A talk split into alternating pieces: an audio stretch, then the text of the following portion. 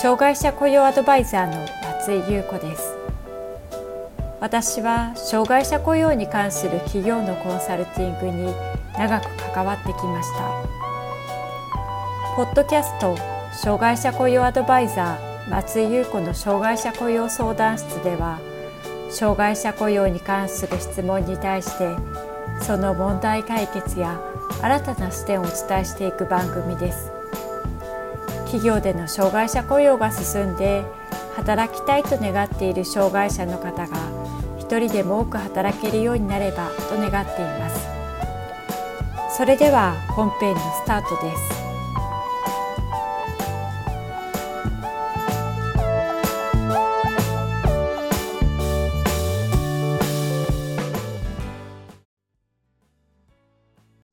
障害者雇用 .com の松井です。新しく障害者雇用の担当者になると、たくさんの新しい知識が必要になります。今まで企業として障害者雇用を進めなければならないということは理解していたかもしれませんが、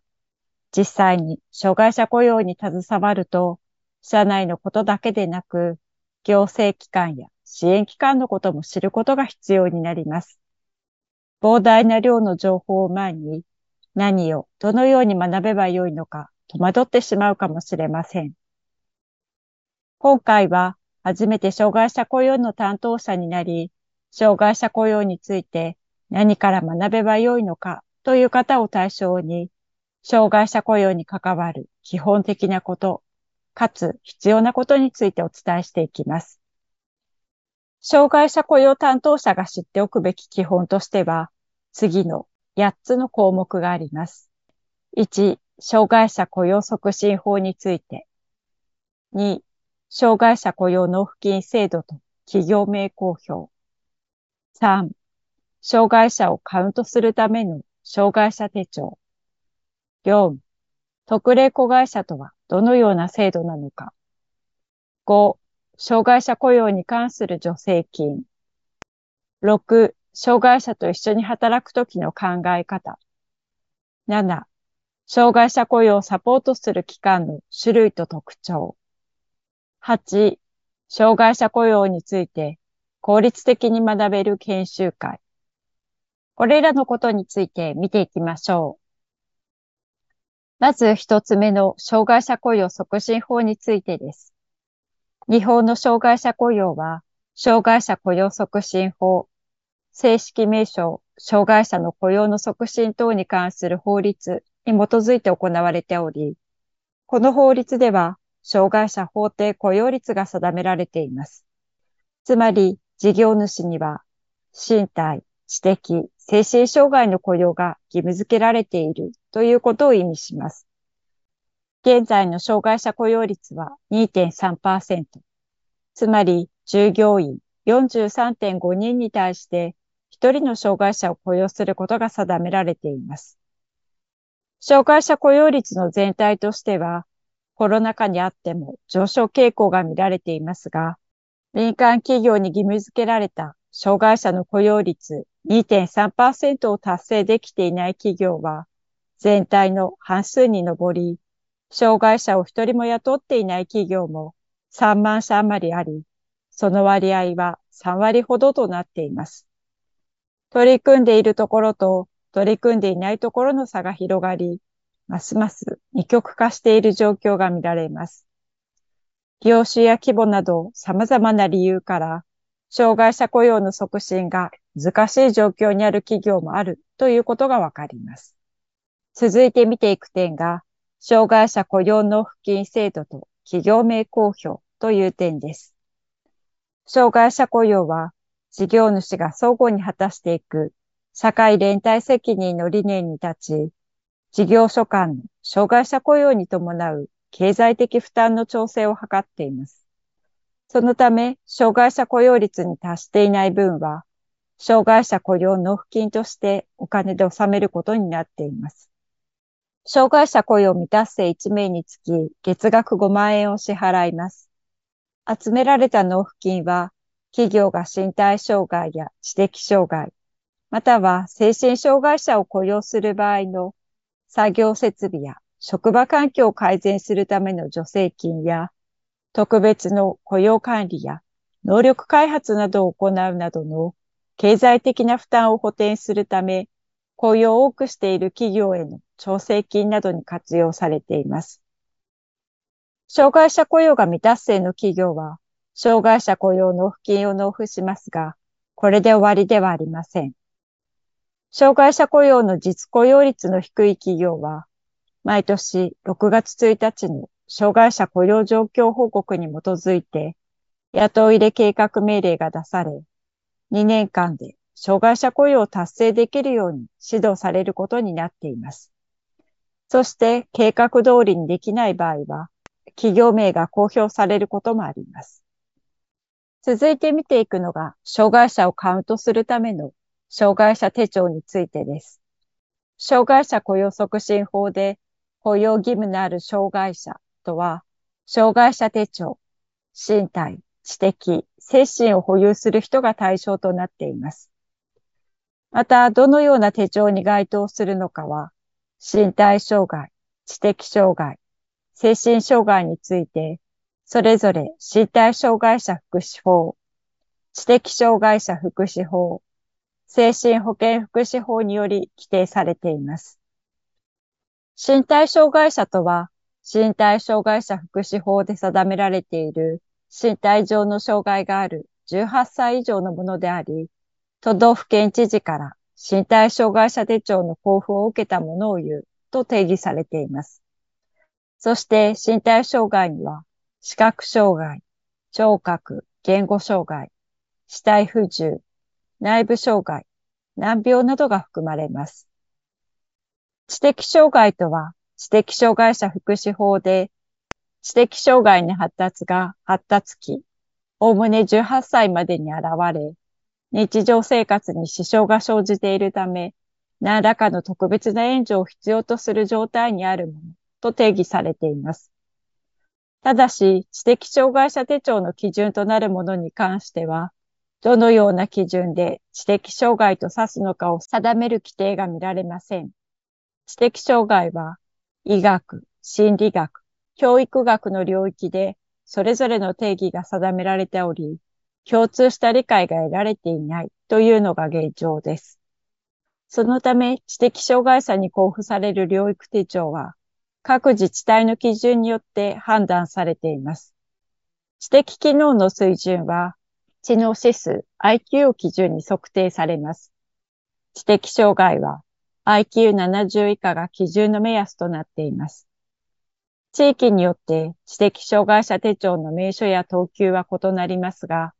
基本的には最重度、重度、中度、軽度の4つの区分を設けています。精神障害とは、精神保健福祉法で統合失調症、精神作用物質による急性中毒、または依存症、知的障害、精神病室、その他の精神疾患を有するものと定めています。精神障害の種類としては、統合失調症、気分障害、転換、発達障害などの多岐にわたります。精神障害者手帳の等級は、1級から3級までの3つの区分に分けられており、1級が一番重く、3級が一番軽い障害の程度となります。精神障害者手帳には2年間の有効期限があります。そのため、精神障害者を雇用しても、更新を行っていないと、手帳を所持していないということになり、障害者としてカウントすることができなくなってしまいます。続いて見ていくのが、特例子会社という制度についてです。日本の障害者雇用は、障害者雇用促進法に基づいて行われています。この法律では、障害者法定雇用率が定められており、事業主には、身体、知的、精神障害の雇用が義務付けられています。しかし、業種や規模など様々な理由から、障害者雇用の促進が難しい状況にある企業もあります。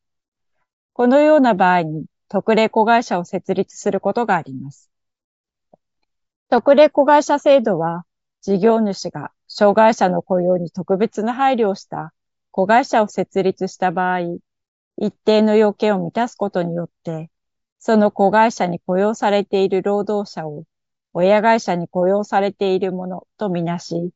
実雇用率を算定することができる制度です。つまり、特例子会社で雇用している障害者の雇用率を親会社の雇用率とみなすことができます。また、特例子会社を設立しなくても、一定の基準を満たすことによって、実雇用率を算定できる方法として、企業グループ算定特例と事業協同組合と算定特例などの制度もあります。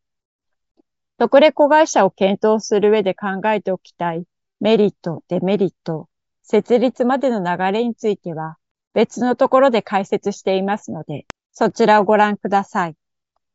続いて見ていくのが、障害者雇用に関する助成金です。障害者の雇用を促進するために、いくつもの助成金制度や優遇制度が設けられています。例えば、次のようなものがあります。特定求職者雇用開発助成金、特定就職困難者コース、特定求職者雇用開発助成金、発達障害者難治性疾患患者雇用開発コース、障害者トライアル雇用奨励金、このようなものがあります。助成金はたくさんあり、はじめはすべて把握することは難しいかもしれませんが、大きく分けると、障害者の雇用時に活用できる助成金と、そうでないものに分類することができます。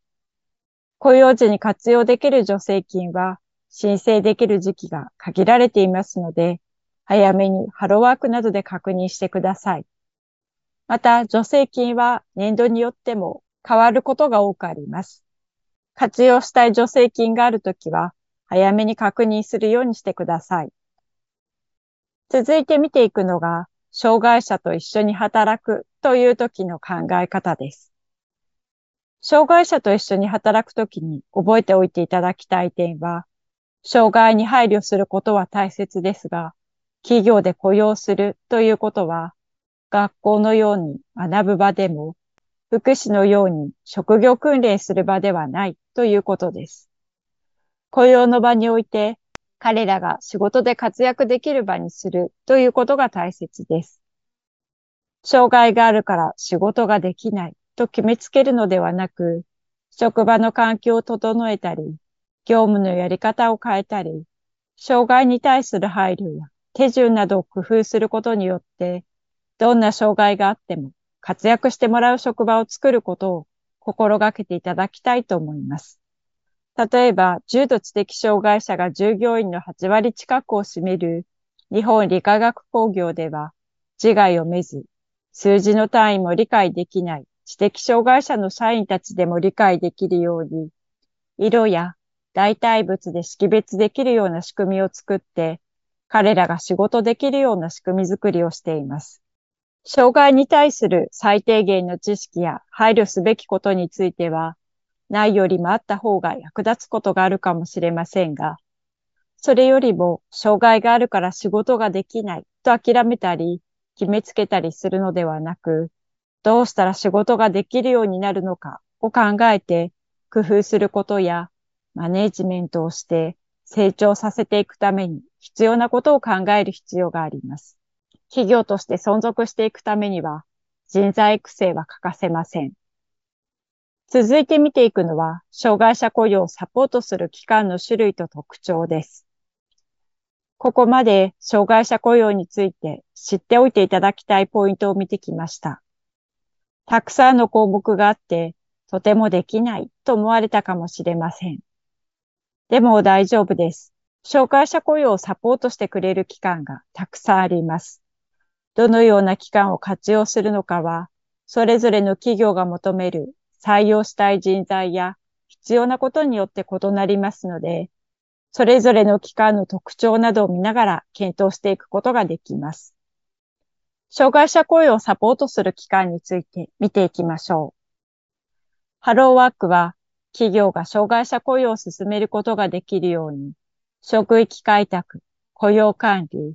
職場環境整備、特例子会社設立などについての相談を受け付けたり、各種助成金の案内などを行います。また、年に数回、障害者の合同面接会を主催しています。就労移行支援事業所とは、障害者総合支援法に定められた障害福祉サービスの一つである就労移行支援を提供する事業所のことです。就労移行支援事業所は、障害者で働く意思のある人に仕事をする上で必要なスキルなどを身につける職業訓練のほか、面接対策などを通して就職活動のサポートを行います。障害者職業センターでは、障害者の職業的自立を促進、支援するため、独立行政法人、高齢障害求職者雇用支援機構が設置、運営するセンターです。障害者雇用促進法に基づいて、職業リハビリテーションの実施、助言、援助などを行っています。各都道府県に1カ所以上あります。障害者職業センターでは、障害者本人に対する専門的な職業リハビリテーションサービス、事業主に対する障害者の雇用管理に関する相談、援助、地域の関係機関に対する助言、援助などを実施しています。障害者就業生活支援センター、中ポツでは、地域の福祉を担っていて、各市町村レベルで設置されています。障害者就業生活支援センターという名にあるように、就業及びそれに伴う日常生活の仕事と生活の両方をサポートするセンターとなっています。そのためスタッフは就労支援員と生活支援員がいて、就職、住居、役所への手続きなど様々な日常支援を行っています。就職を希望する障害者、または在職中の障害者の抱える課題に応じて、雇用及び福祉の関係機関との連携のもと、就業面及び生活面の一体的な支援を行うのが特徴です。また、障害者の訓練機関として、国理派や障害者職業能力開発校があります。国立職業リハビリテーションセンターは全国で2カ所あり、東日本は所沢、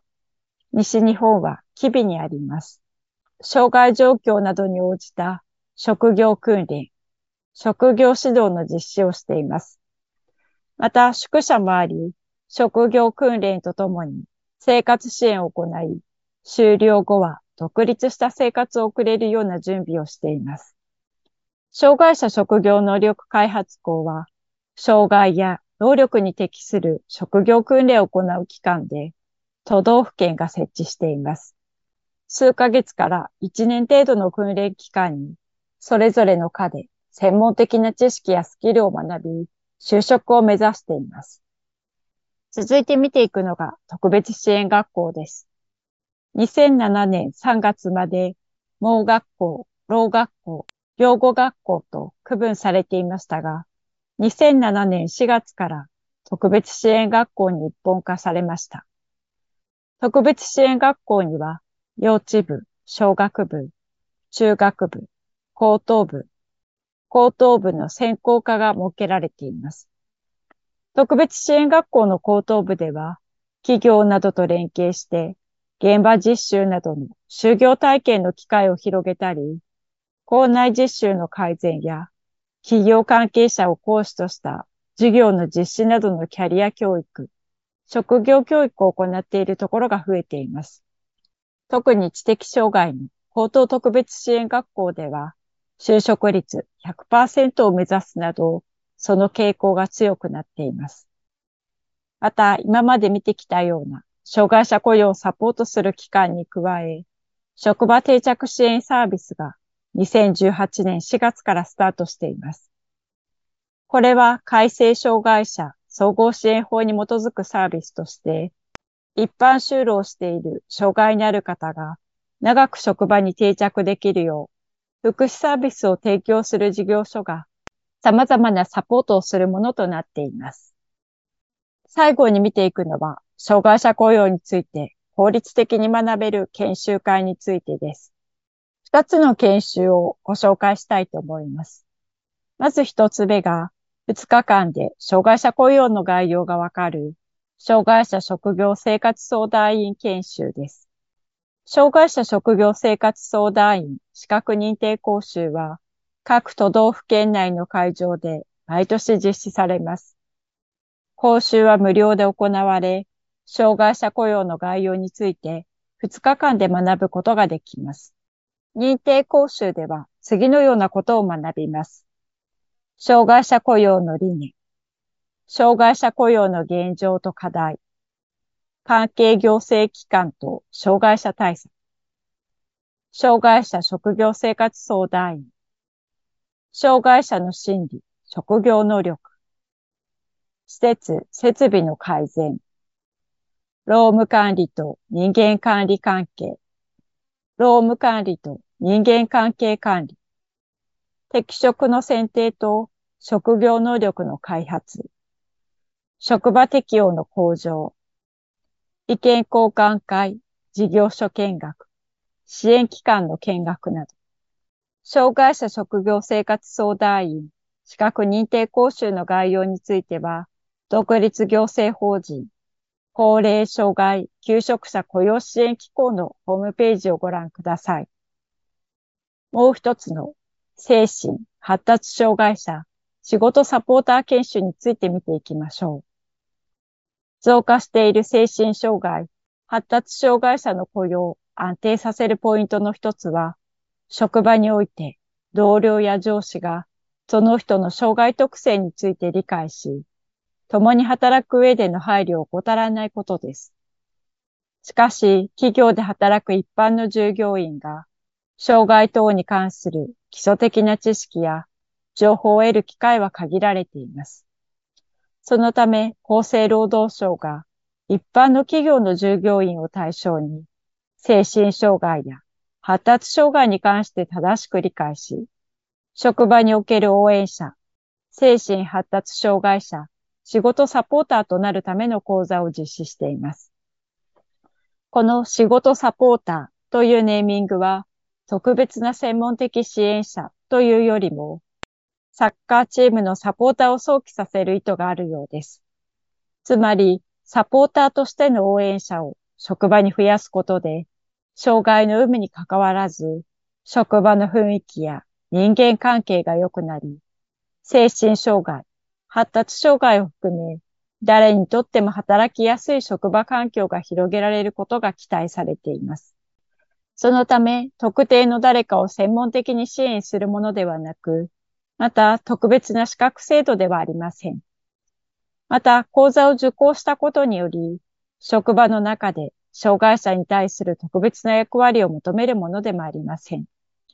幅広く多くの方にサポーターになってもらうため、精神、発達障害者、仕事サポーター養成講座の対象者は、障害にある方と一緒に働いているかどうかは問われず、企業に雇用されている人であれば、誰でも受講可能となっています。精神発達障害者、仕事サポーター養成講座で学べる内容としては、精神疾患、発達障害の種類、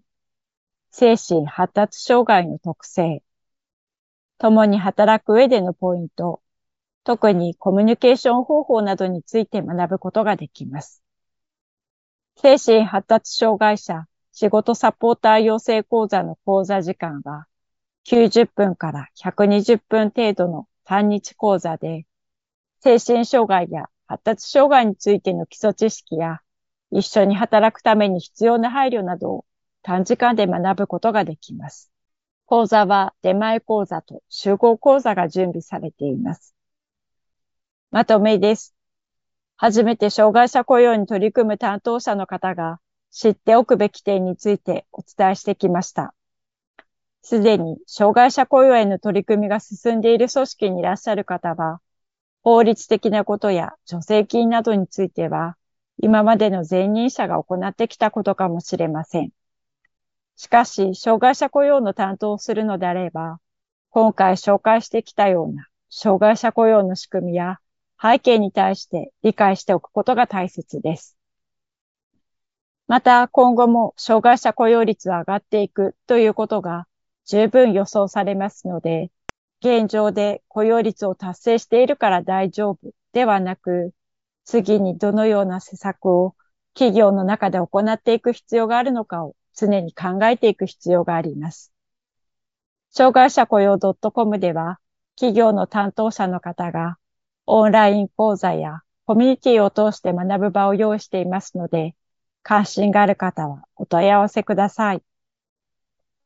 また、手に取るように障害者雇用がわかる本。これを読めば、たった2時間で基礎基本が理解できるという本を Amazon で読むことができます。今回お話ししたことや、障害者福祉施策の動向などについてもお伝えしていますので、ぜひ、障害者雇用についてもっと知りたいという方は、こちらをお読みください。定期的に企業の障害者雇用に役立つメルマガを配信しています。詳しくは概要欄からご覧ください。障害者雇用相談室では、あなたの会社の障害者雇用に関する相談を受け付けています。こんなことが聞きたいというテーマや内容がありましたら、障害者雇用 .com のホームページにあるアドレスへお寄せください。お待ちしております。